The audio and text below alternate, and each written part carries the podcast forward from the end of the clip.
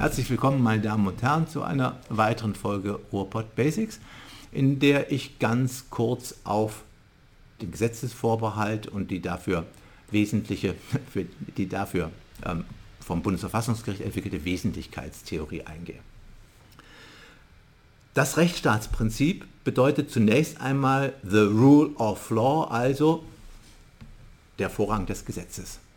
Der Vorrang des Gesetzes sagt, kein Handeln, keine Verwaltungsentscheidung gegen das Gesetz.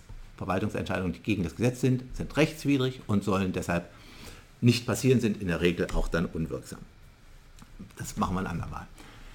Über diesen Gesetzesvorrang hinaus beinhaltet das Rechtsstaatsprinzip aber auch den Gesetzesvorbehalt. Gesetzesvorbehalt sagt keine Verwaltung ohne Gesetz.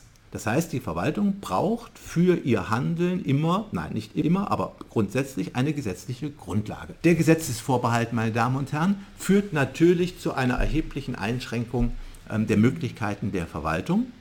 Wenn die Verwaltung nicht ohne Gesetz tätig werden darf, dann heißt das, dass in unvorhergesehenen Situationen immer erstmal der Gesetzgeber ran müsste. Und das ist, wie jetzt zum Beispiel auch eine Erfahrung der Pandemie zeigt, schwierig. Also insofern muss es eine Möglichkeit für den Gesetzgeber geben, auch in unvorhergesehenen Situationen ähm, möglichst schnell handeln zu können. Wir kriegen das ja auch in aller Regel hin.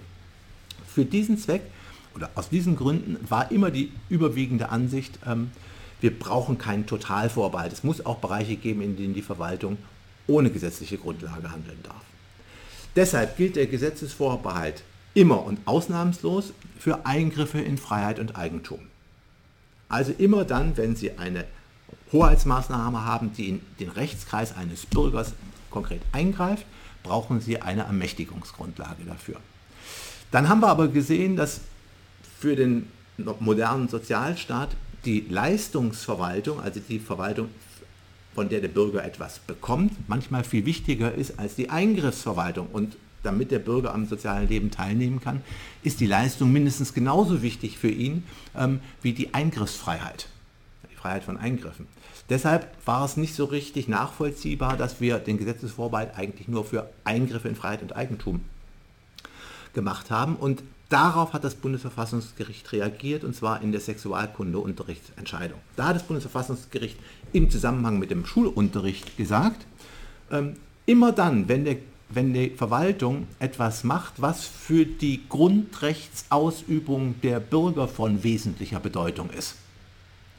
Immer dann braucht sie eine gesetzliche Grundlage. Immer dann, wenn es um die Grundrechtsausübung der Bürger geht, soll das Parlament entscheiden.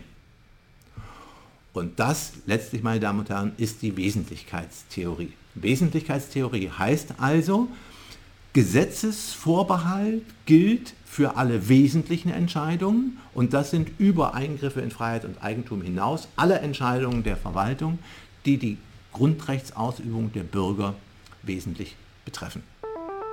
Herzlichen Dank. Danke fürs Zuschauen.